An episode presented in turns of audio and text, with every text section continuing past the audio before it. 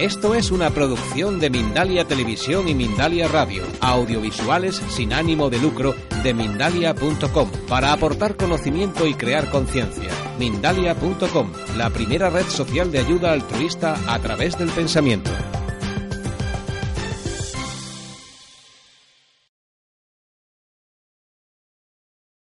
Mi nombre es Beatriz García Ricondo, soy directora de Crearte Coaching y venimos mi compañero Luca Bufardez y yo a presentaros un modelo que hemos desarrollado en estos últimos tiempos integrando eneagrama, integrando roles de Belvin e integrando el modelo de competencias profesionales para acompañar a los equipos a evaluar su estado de salud.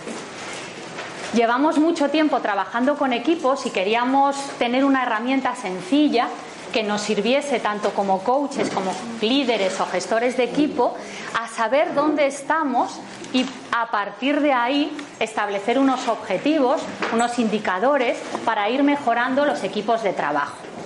Hay una historia que quería compartir con vosotros y es la historia de un periodista que oyó hablar un día de un señor que llevaba muchos años ganando un concurso a las mejores rosas de la región. Año tras año este señor ganaba el concurso y al periodista le pareció una noticia interesante para ir a hacerle una entrevista y que le contase un poco el secreto de su éxito. Llega a esta región, habla con este hombre y el hombre le cuenta que el secreto de su éxito es que cada año las mejores rosas que tiene, aquellas rosas que se llevan el premio, lo que hace es coger las semillas y compartirlas con todos sus vecinos. Claro, el periodista alucina porque dice, pero sus vecinos, alguno también concursa en este, en este concurso regional de flores. Y dice, sí, sí, claro, concursan todos. dice, entonces, ¿cómo usted les da las semillas que podrían ganarle? Claro, el agricultor se queda alucinado, ¿no? Y mira al periodista y dice, usted no debe saber nada de polinización. Usted no sabe que la polinización se genera a través del viento y a través de los insectos y que si mis vecinos tuviesen rosas de mala calidad, yo tendría necesariamente rosas de mala calidad. Y eso es un equipo. Un equipo es ese lugar donde todos estamos al servicio, donde tanto los miembros del equipo están al servicio del equipo, como el equipo está al servicio de sus miembros. Y eso es lo que nos gustaría contaros hoy de manera muy resumida y en 45 minutos. Como desde Crearte hemos desarrollado un modelo que, como os decía, integra por una parte Enneagrama, por otra parte roles de Belvin y por otra parte, desde la integración de ambos modelos, un modelo de competencias profesionales para evaluar el estado de salud de los equipos. ¿Qué no tiene que ver con esto? Yo creo que es algo del chico, que algo tiene que hacer en alguna parte. Bueno, continuamos. Ya esto se solucionará cuando sea. ¿Cuántos de los que estáis aquí conocéis Enneagrama? Levantadme manos para hacerme yo una idea. ¿Vale? De los que levantáis mano, incluso aquellos que conozcáis vuestro eneatipo. Unos poquitos menos, pero también unos cuantos. Muy bien. ¿Cuántos conocéis roles de Belvin? De estos, alguna persona certificada que conozca su rol, roles preferentes. Fenomenal, por aquí tenemos, Elena también por aquí. Muy bien, pues vamos a empezar con el eneagrama, de una manera muy rápida. Digo, eneagrama es una disciplina muy, muy profunda que nos permite crecer hasta el máximo. Digo crecer hasta el máximo porque desde el coaching, en Crearte, huimos del eneagrama como un sistema de tipificación o de etiquetas. Y debemos tener mucho cuidado con esto, porque es fácil que cuando nos hablan de números, nos hablan de palabritas que ahora veremos, digamos yo soy un tal, aquel es un no sé qué, el otro es un no sé cuántos. Y obviamente, si nos ponemos una etiquetita y estamos ya hablando de la identidad de lo que somos, tenemos un problema. De manera que vamos a hablar del eneagrama como sistema de crecimiento y de desarrollo personal. Os decía, integrando eneagrama, roles de Belvin y competencias profesionales. ¿Qué es el eneagrama realmente? El eneagrama es un sistema de autoconocimiento, tal y como lo entendemos nosotros en Crearte, y de desarrollo personal. ¿Qué es lo que nos explica? De alguna manera todos tenemos dos patrones, tres patrones diferentes a la hora de pensar, a la hora de sentir y a la hora de actuar. Y la interacción de estos patrones y otras muchas cosas da lugar a un eneatipo. De modo que desde cada eneatipo va a ser distinta nuestra manera o patrón de pensamiento, de emoción y de actuación. Además de eso, es uno de los pocos modelos que nos permite de algún modo casar personalidad con comportamientos y por ende con competencias. Y luego hablaremos en roles de Belvin, nos hablará Luca más de la parte de comportamientos. Cosas a tener en cuenta en el eneagrama, los que sabéis un poquito y los que no por intuición, que también funciona. Creemos que el eneagrama o el eneatipo cambia a lo largo de nuestra vida. Manos arriba los que crean que sí, que el eneatipo cambia. Manos arriba los que creáis que no. Alguno cree que no. Vale, ahí todo vale. ¿Qué quiero decir con esto? El eneatipo no cambia. Esto quiere decir, si yo soy un 3, seguiré siendo un 3. Si soy un 9, seguiré siendo un 9. Y si soy un 1, seguiré siendo un 1. Ahora bien, yo crezco dentro del eneatipo. Con lo cual, en ese sentido, el eneatipo sí va cambiando. No cambio de un eneatipo a otro. Ahora bien, crezco dentro de mi eneatipo hacia una zona más sana, hacia lo que llamaríamos la esencia del eneatipo. Nos desapegamos del ego del eneatipo y pasamos hacia la esencia. Con lo cual, empezamos a ser más libres. Y eso es lo que nos permite el eneagrama, entendiéndolo como sistema de desarrollo personal. Ser más libres. Dicho esto, ¿cambian las características de los eneatipos según la edad, el sexo, la nacionalidad? ¿Quién cree que sí, que cambia? Eh, valientes, bien. ¿Quién cree que no?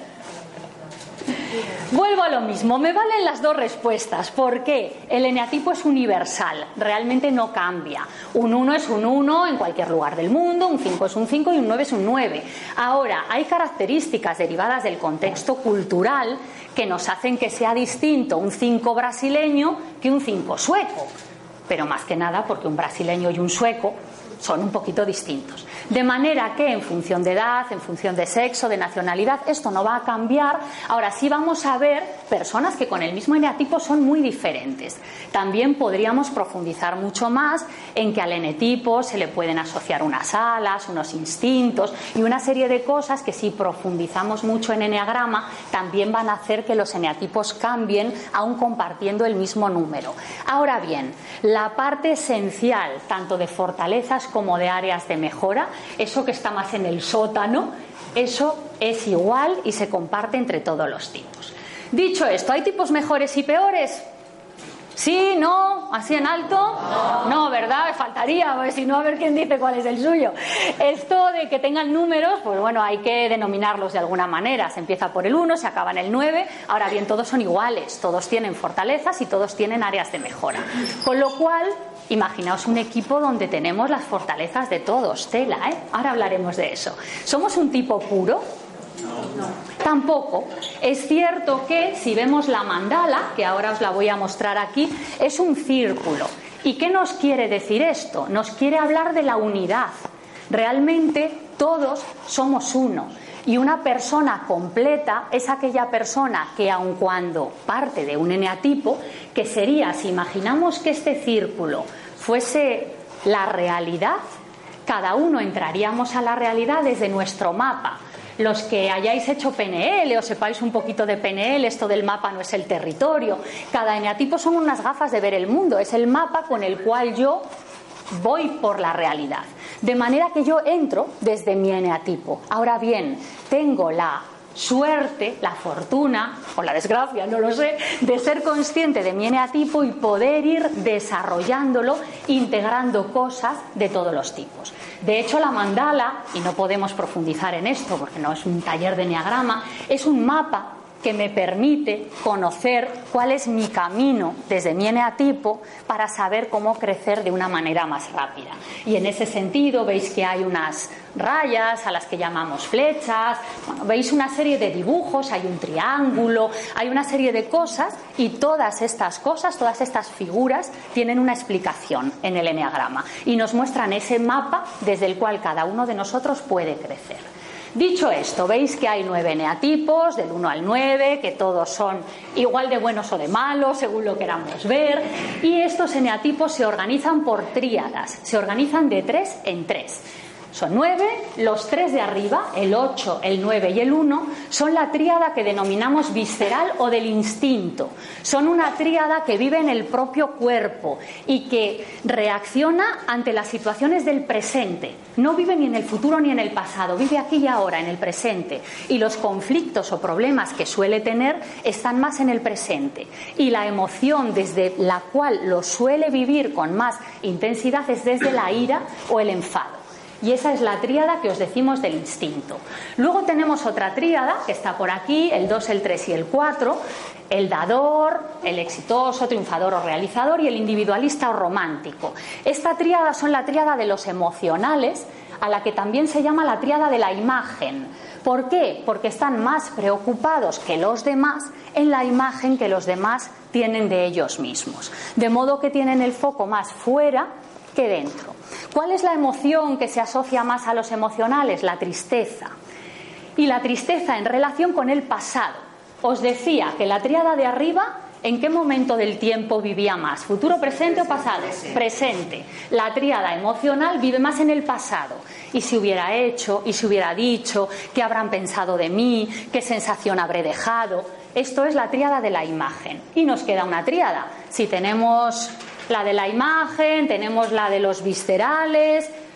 ¿Alguien sabe cuál nos queda? La tríada de los mentales, efectivamente, mentales. Los mentales, el 5, el 6 y el 5, el 6 y el 7, están más ocupados en el futuro, en prever lo que puede ocurrir. Una persona mental tiende a ser una persona más analítica, más de sí pero no, eh, pros y contras, si hago A puede pasar B, de manera que el tiempo en el que viven más, el momento temporal es en el futuro, porque tratan de adelantarse a los acontecimientos para tener previstas todas las contingencias que puedan ocurrir.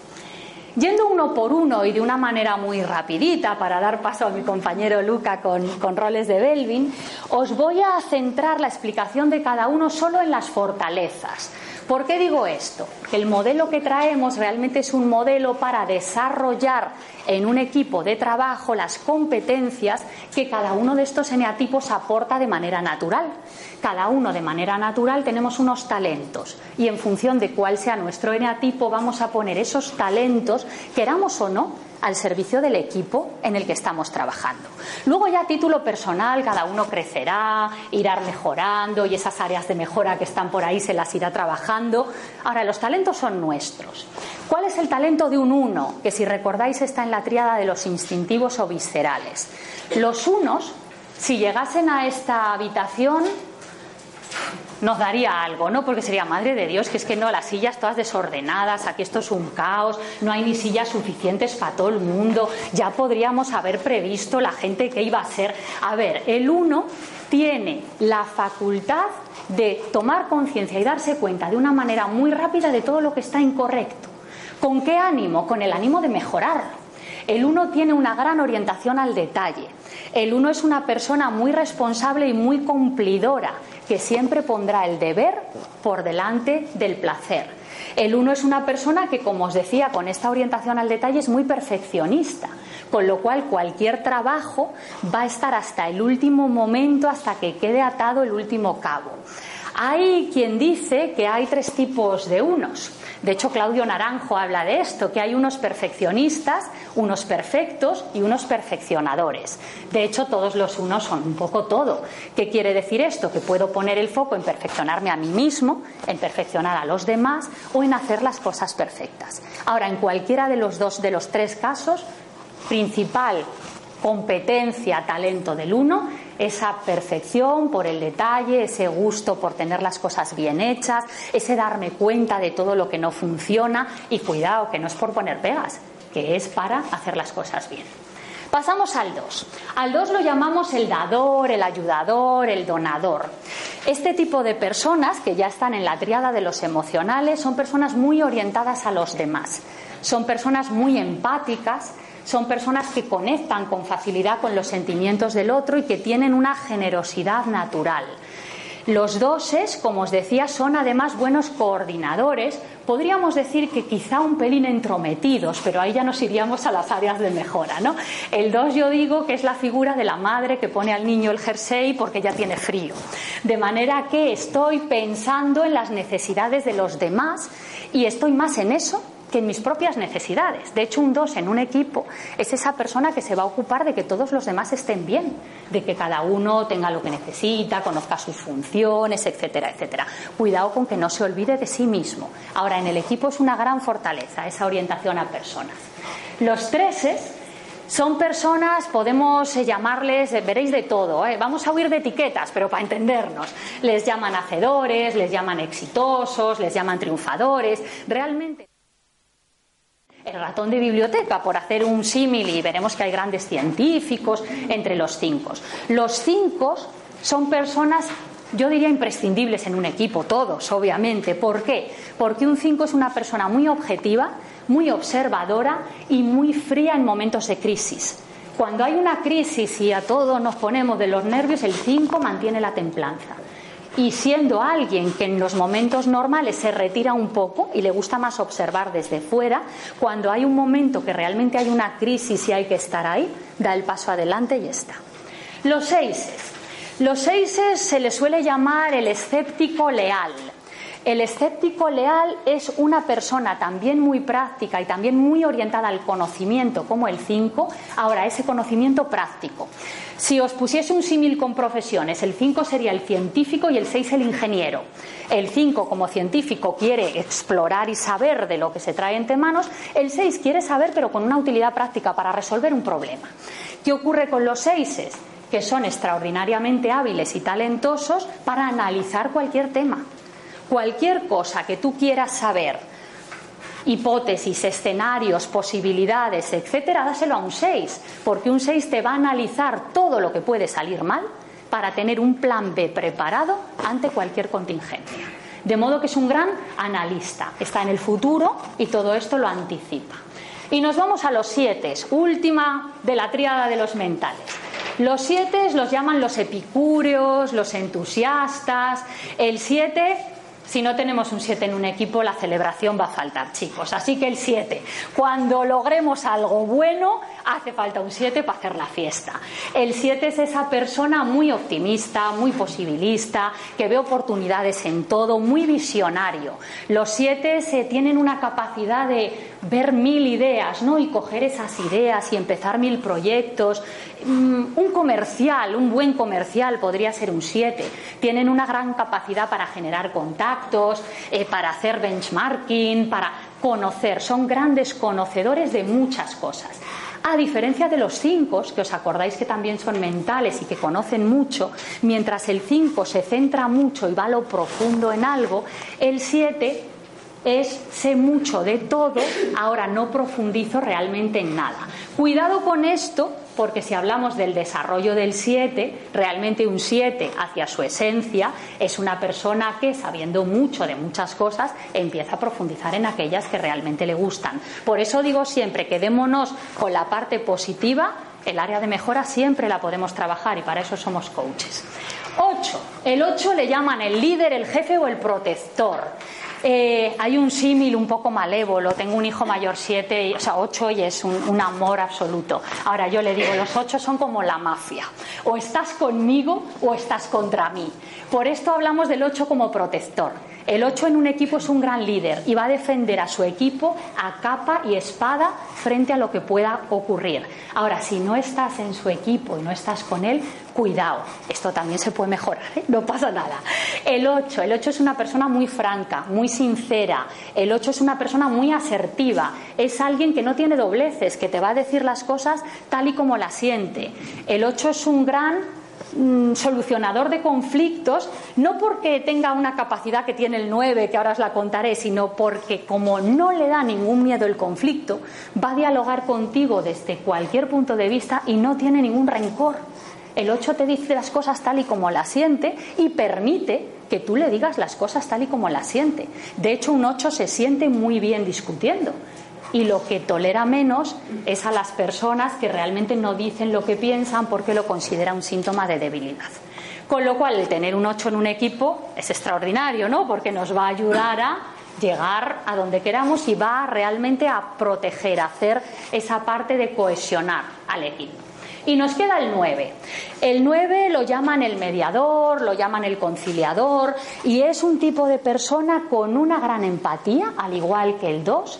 Ahora, es una empatía para considerar todos los puntos de vista. El 9 es alguien que entiende todos los puntos de vista.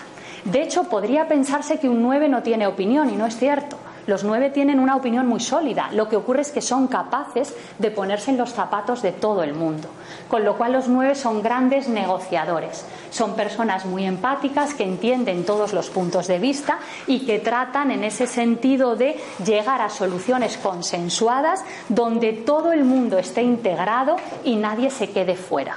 Los nueve suelen estar, y si identificáis en vuestros equipos a alguien, suelen estar pendientes de que no haya ningún excluido en el sistema. Y no sé si antes Ángel de Lope, hablando de sistémico, los que habéis estado, hablaba de que todos tenemos derecho a pertenecer al sistema o al equipo. Realmente el 9 es esa persona que va a velar por eso, porque todos formen parte del equipo. Y dicho esto, muy rápido, muy rápido, en plan juego. Pensemos que hemos hablado de una persona. Ahora, realmente un equipo o un sistema es un conjunto de valores, de creencias, de capacidades, de comportamientos y todo eso genera una identidad del equipo y del sistema. Los países también. Y por ahí hay estudios, no quiero dar esto como palabra de Dios a nadie, porque podemos investigar un poquito y algunos de estos países en diferentes estudios aparecen con diferentes números. Ahora, realmente todo tiene su sentido. Si yo os dijese un uno, el perfeccionista, eh, responsable, mm, ¿qué podría ser de estos países que tenemos por aquí? No, no, lo he oído. Suiza, Suiza. ¿Por qué Suiza? Porque se mantiene al margen para hacer lo correcto, no se implica con ninguno realmente, no es como nosotros somos perfectos, estamos fuera, tenemos todo organizado, nuestras calles, nuestra todo está organizado. Alemania veremos por qué se puede parecer. Un 2. De todos estos, ¿quién podría ser un 2? Cosas que así. Italia, muy bueno. ¿Por qué Italia? Esta es una metáfora que a Luca le va a fastidiar, es italiano, luego lo cuenta.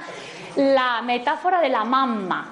La mamma en Italia es esa cultura del dos, de esa persona que está orientada a los demás. ¿Qué sería un tres? El hacedor, el triunfador, Estados Unidos, ¿no? El resultado, el foco. ¿Qué sería un cuatro? Ese país que se pueda considerar especial, diferente, original. Francia, Francia. Inglaterra también se nos mantiene al margen, pero veremos por qué. Francia. De hecho, Francia a lo largo de la historia siempre se ha posicionado de una manera un poco distinta, ¿no? Somos diferentes a, los demás en Europa. Eh, ¿Dónde estamos? En el 5. ¿Cuál podría ser el 5? Observador. Inglaterra. De hecho, conducen por donde no conduce nadie, no están en el euro, hacen las cosas como les da la gana, realmente se, se posicionan fuera desde un punto de vista más de observar qué es lo que hay sin implicarse realmente. El 6, Alemania. El 6, que es ese, decíamos, eneatipo muy eh, analítico, es también muy responsable y es lo que linka con el 1, por lo que probablemente muchos habéis dicho uno en Alemania. El 7, la fiesta. No, Brasil, el carnaval de Brasil, el carnaval de Brasil. El carnaval de Brasil, la fiesta. Con España hemos tenido algún desacuerdo y tal, pero bueno, aquí está presentado, le podríamos presentar con otro. ¿Cuál podría ser el 8? Quedan España y México. España, España, el protector en España. ¿Cómo entendemos esto? Hay muchos estudios que nos dicen que España es un 4. ¿Por qué os digo esto? La parte que poníamos en positivo de la creatividad, la originalidad, etcétera, en los cuatro está el área de mejora, que en el 4 es la envidia. En España un poquito de eso, ahora que no nos oye nadie, tenemos, ¿no? De compararnos con los otros y tal y cual. Ahora, ¿qué tenemos de 8 en España? Esa parte de un país que ha sido potencia y que realmente quiere esconder su vulnerabilidad. El 8, cuando hablamos del líder, el jefe, el protector, se muestra fuerte, pero no se muestra fuerte porque se crea fuerte. De hecho, ningún eneatipo se muestra como es porque se crea eso, sino precisamente para compensar lo que siente que le falta. Si el 2 se centra en dar, ¿por qué es? Porque necesita y da para que le den. Si el 3 se sienta en triunfar, ¿por qué es? Porque no se cree valioso y necesita triunfar para que le devuelvan la valía. Si el 8 se centra en mostrarse fuerte, es porque realmente se siente vulnerable y esconde su vulnerabilidad desde una fachada o una máscara de falsa fuerza. De modo que, bueno, en cada sistema, tanto el individual o personal, como un equipo, como un país, estamos enmascarando muchas cosas. Y nos quedamos en México con el 9. ¿Por qué? Por esa parte de armonía que busca el 9. El 9, desde el punto de vista del área de mejora, sería la pereza. El 9 es esa parte que entiendo todo, comprendo todo, me pongo en los zapatos de todo el mundo. Ahora bien, me cuesta acabar de hacerme valer a mí. ¿Por qué? Porque entiendo a todos los demás. Con lo cual, ¿por qué mi opinión va a ser más válida que la tuya o la tuya o la tuya? Y desde ahí, sistémicamente, se identifica con ese carácter mexicano de bueno, ya iré luego, ¿no? Sí, no hay prisa, ¿para qué vamos a ir? ¿Para qué vamos a ir ya? Y os dejo con Luca, que es nuestro experto en roles de Belvin, que nos cuente un poquito de roles de Belvin. Gracias, Luca. Bueno, nos trasladamos desde subismo y antigüedad a 1970, Inglaterra, eh, una universidad de management. Imaginaos, completamente diferente el sector el ámbito y todo, ¿no? Eh, Meredith Belvin. ¿Alguien ha oído hablar de Belvin? Meredith Melvin, ah, genial, ahí al fondo. Eh, Meredith Melvin es un investigador, es un hombre, aunque se llame Meredith, yo ah, hubo meses pensando que era una mujer, es un hombre.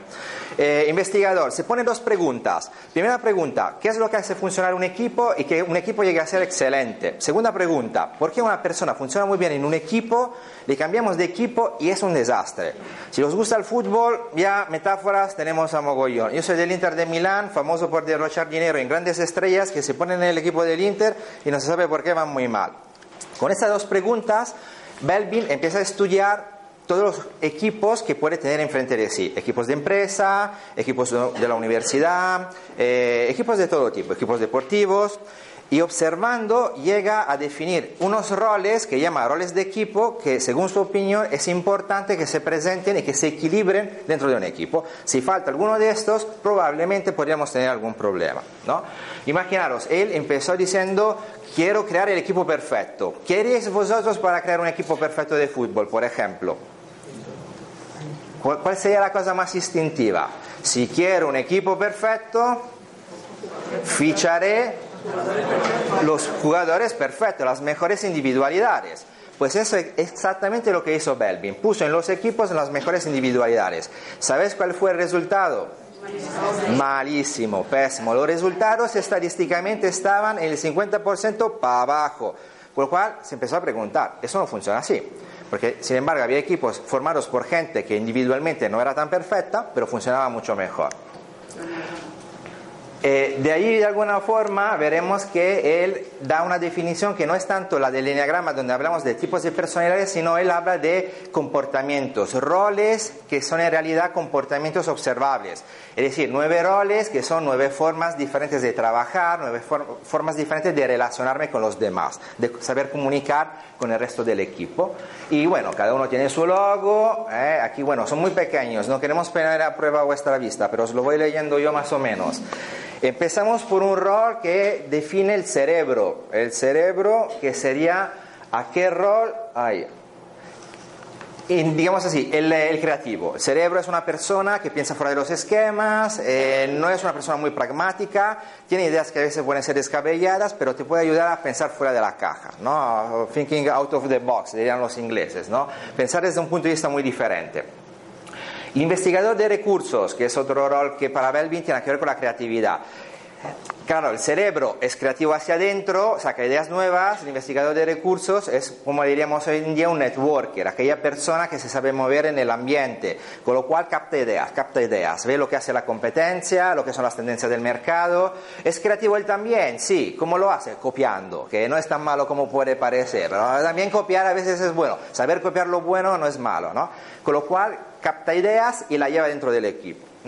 Luego tenemos el coordinador. El coordinador es aquella persona dentro de un equipo Belvin donde tiene una visión del conjunto, a dónde vamos, cuál es el mapa general. ¿Hay movimiento o no hay movimiento hacia la dirección correcta? Es una persona que sabe incluso detectar el talento dentro del equipo para saber eventualmente delegar a cada uno qué es lo que sabe hacer mejor. El impulsor, me encanta porque cada uno tiene un logo. El logo del impulsor es el latigo. Es como ahí, ¿no? El impulsor es aquella persona que tiene como todos parte buena y parte mala. La parte buena impulsa al equipo, que no se relaje. Cuando hay que empezar a actuar, el impulsor es aquello que mira el reloj, como en este caso le dice a oye, vea, ronca, que media hora balando, aquí el ritmo ya lo hemos perdido, ¿no? Aquí el impulsor, el polimalo. Eh, la parte negativa que puede tener el impulsor os lo podéis imaginar. Por tanto, impulsar, ¿qué es lo que podría ser de malo? Controlar, presionar. Presionar, ser un poco tajante, está muy orientada al resultado, con lo cual le da, le da, le importa un bledo de cómo llega al resultado, de los rodeos que le va dando. Dice, mira, yo directo, al grano, te digo lo que hay que decirle. ¿no? Eh, el monitor evaluador, imaginaros, os hago una pequeña escenificación. Imaginaros, está el cerebro, que es aquella persona creativa, y luego el monitor evaluador es aquella persona muy analítica que tiene constantemente listas de pro y contra, defectos, cosas buenas. Antes de tomar una decisión necesita tenerlo todo claro, informaciones, informaciones, informaciones. No da un paso sin tenerlo claro. Con lo cual es una persona, siendo muy analítica, ¿cuál podría ser el lado negativo de, de un analítico? Que nunca toma decisiones. Primero, no actúa, no toma decisiones. Y segundo, puede ser una persona un poco crítica. Es aquella persona que en la boca tiene constantemente el sí pero, efectivamente. Con lo cual, imaginaros una discusión con el cerebro que dice, ah, podríamos, sí, pero, y se pueden enrollar todo el tiempo necesario para vivir y morir. Claro, en este cuadro está el impulsor que empieza a ponerse nervioso. No, coño, a ver si llegamos a tomar decisiones, porque yo aquí veo que se va el tiempo y no llegamos a nada. Con lo cual ves como cada rol tiene una parte positiva, pero si no están bien integrados, se puede incluso generar conflictos dentro de un equipo. Por eso es importante, según Belvin, tener un cierto equilibrio. El monitor evaluador lo hemos dicho, el cohesionador, si el impulsor a veces es el polimalo, orientada a los números y al resultado, afortunadamente tenemos el cohesionador. Aquella persona orientada a las relaciones, al clima, que la gente se lleve bien en un equipo, que todo el mundo esté a gusto. Entonces, claro, puede compensar a veces el impulsor. ¿Cuál sería el lado malo del polibueno, del cohesionador? Tomar decisiones, sobre todo, ¿qué tipo de decisiones le puede costar mucho a un cohesionador? Algo que sea una decisión impopular o tomar una decisión que a alguien no le va a gustar o fastidiar a alguien. Oye, hay que cortar una mano para salvar al paciente. El cohesionador se carga al paciente, no le va a cortar la mano. Con lo cual, es bueno el poli bueno, pero también tiene sus posibles defectos. ¿no? Eh, el implementador, vamos a ver roles de acción. Antes con el enneagrama hablamos de roles más eh, de un tipo u otro. Aquí también tenemos, habéis visto, roles más de cerebro, roles más de relaciones humanas, y roles como el impulsor, por ejemplo, más de acción. El implementador es aquella persona que se queda calladito, espera que se tome una decisión, que el cerebro se ponga de acuerdo con el, eh, con el monitor evaluador, que el impulsor ya le dé una patada a los dos. Cuando ya el plan está hecho, el, implementador se remanga, cabeza baja y empieza a trabajar, trabajar, trabajar. Típicas palabras del implementador, eficiencia, optimizar, recursos, cómo organizar el trabajo. Estas palabras cuando se lo decís a un implementador, descarga de endorfina. Ah, se siente ya mejor. Ah, eficiencia. Ah, ¿cómo me siento mejor? Ya me siento más tranquilo. ¿Vale? Eh, claro, puede pasar en un equipo que llegamos a un momento que el proyecto está casi terminado y ¿qué es lo que suele pasar? Ya todo el mundo se relaja, todo el mundo ya está mirando a otro proyecto y llega el finalizador que dice, eh, chicos, ¿a dónde vais? Que todavía no hemos terminado, que todavía quiere matar detalles. Es decir, el, finalizador mira mucho detalles, nivel de calidad del proyecto, de la tarea, del trabajo y tiempos de entrega de los trabajos. ¿no? Es aquella persona que remata al final. Eh, yo personalmente en los cursos, cuando hablo con la gente, dice que el finalizador es aquel rol que se paga oro, porque suele faltar. ¿no? Es el que hace el trabajo sucio. Cuando ya el proyecto parece hecho, todo el mundo ya celebrando, botellas descorchadas, está el finalizador todavía en la oficina trabajando hasta tarde, diciendo, Dios, me faltan 24 horas para entregar el proyecto. ¿no? Con lo cual es un rol importante que queda a veces en la sombra. Y el último, el especialista que Belbin introduce más, digamos así, un poco más adelante dentro de la metodología Belbin, es un rol que tiene que ver con la capacidad de saber mucho de un tema, pero le importa un poco un bledo del resto. Es decir, podría ser el, relativo del friki. Yo sé mucho de un tema. Hay un problema en ese sentido, con un asunto en concreto, llama al especialista. El Mister Lobo de la situación, que llega y te lo arregla. Pero te arregla solo eso y no le importa un dedo del resto del equipo, de lo que hacen, no hacen, problemáticas de los demás. Con lo cual a veces no es un buen jugador de equipo. También te diría los coaches, ¿eh? entre tú y yo. ¿eh? Ah, todos aquellos que tienen un trabajo muy vocacional o que les gusta mucho algo, probablemente saben mucho de ese tema, pero se pierden todos los demás, demás puntos de vista, ¿vale? Entonces la idea, un poco, bueno, yo me salto ya a esta actividad, lo siento. y, Digamos que eh, la idea del Belvin es tener un equilibrio entre todos estos roles. Porque claro, uno me dice, oye Luca, 10 minutos, gracias. Oye, ya me has regalado 5 minutos, que pensaba que tenía menos. Qué bueno. Eh, claro, Belvin dice, ¿para qué te sirve todo eso? Alguien me puede decir, oye Luca, ¿y este rollo que me cuentas? Vale, después que sé ya lo que soy, que probablemente ya lo sé. Sé si soy un creativo o si soy un analítico. ¿Para qué me sirve todo eso? ¿Qué opináis? Cuando yo sé todo eso, con mi equipo, ¿qué, es lo que puedo hacer?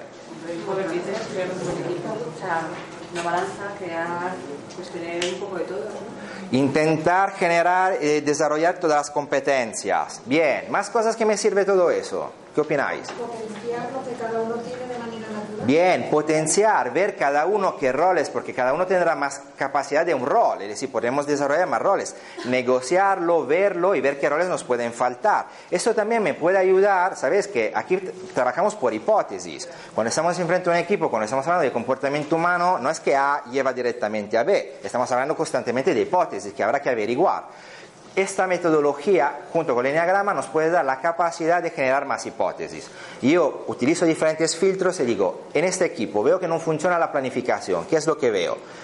Filtro del Belvin, veo que falta, por ejemplo, determinados roles, o este equipo tiene eh, demasiada resistencia al cambio. ¿Por qué tiene resistencia al cambio? Puede que sea por la falta de algún rol que impulsa el cambio. Entonces la idea es, a través de esta metodología, poder entender mejor aquellas dinámicas de equipo. El resultado, la prestación de un equipo, dónde se generan conflictos, dónde se generan puntos débiles y qué patrones, incluso de errores, se suelen generar. Hemos visto el típico caso que os comentaba antes de parálisis por análisis, demasiado cerebro, demasiado monitor evaluador.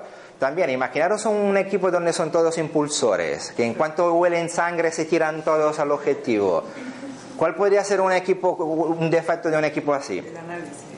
Claro, falta análisis. Se tiran a la piscina y luego se dan cuenta que en la piscina no había agua y se estrellan todos. Gracias. A lo mejor antes de actuar, prever antes o planificar. Con lo cual ves que a veces en los equipos se nota una cierta falta de algo que luego genera determinadas faltas. ¿vale?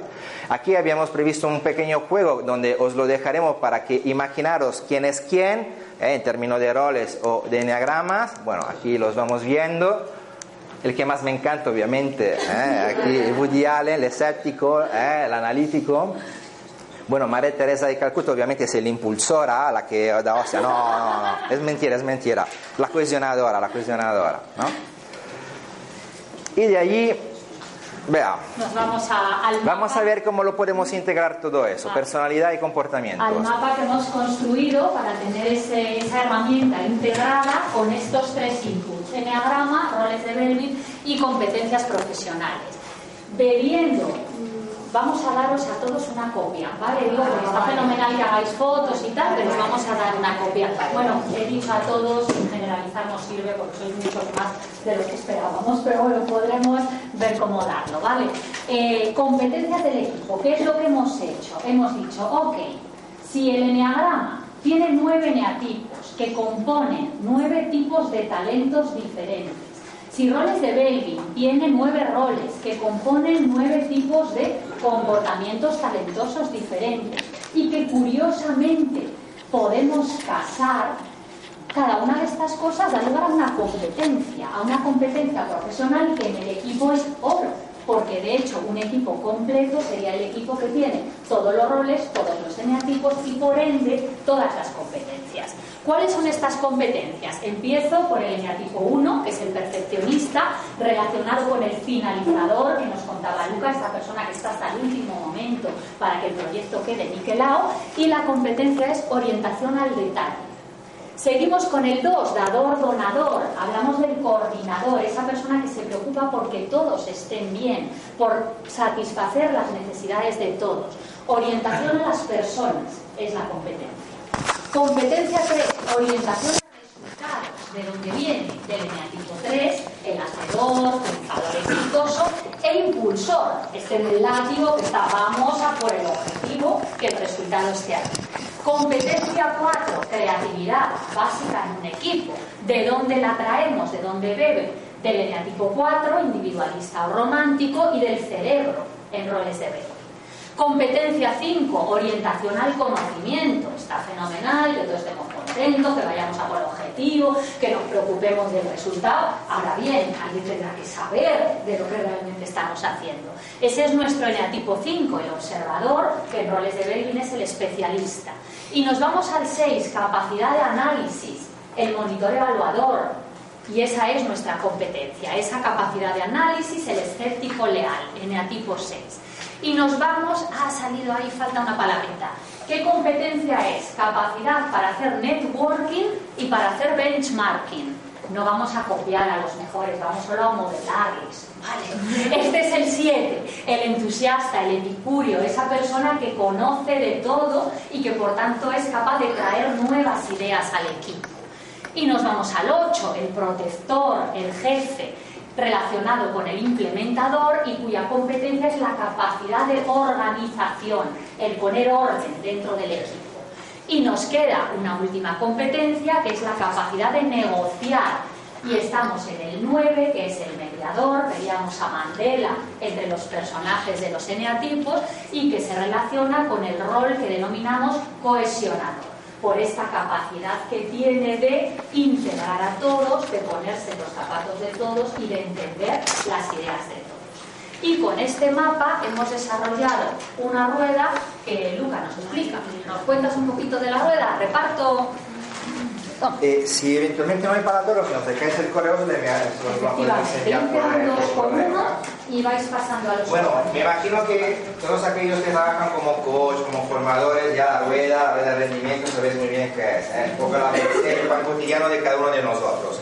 Eh, ¿Qué hemos hecho simplemente? Sustituir alrededor de esta rueda aquellas competencias que acabamos de ver, ¿no? Entonces, mm, os invitamos, bueno, una reflexión ya que sea posteriori, ¿eh? a través de la, de la, hoja que os damos, a, por ejemplo, eh, ver cuál es el punto de salida de vuestros equipos, ¿no?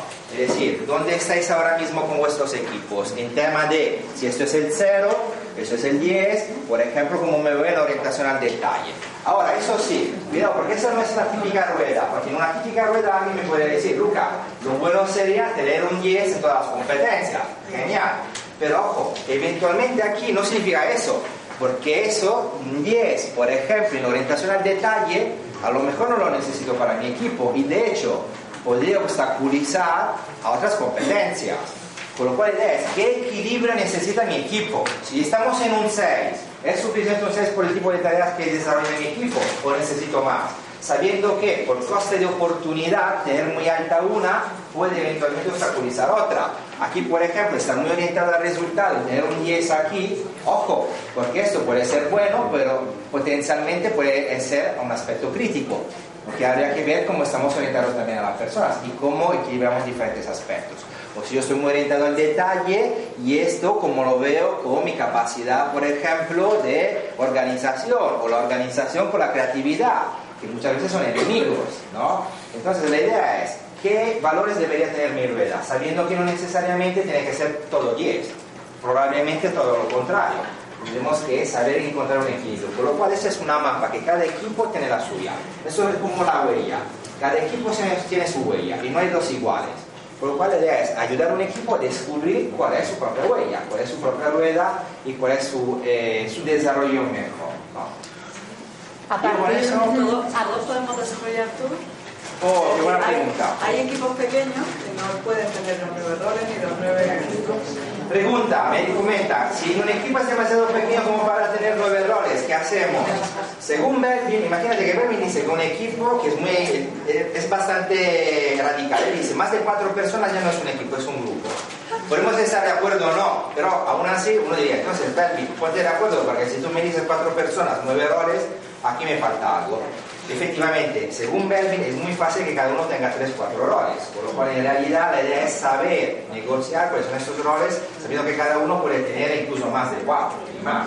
¿no? La idea es saber cuáles son aquellos que hago mejor y seguramente los que tengo peores. También eh, luego negociaremos lo que está en el medio, así como de lo que también las otras personas pueden desarrollar.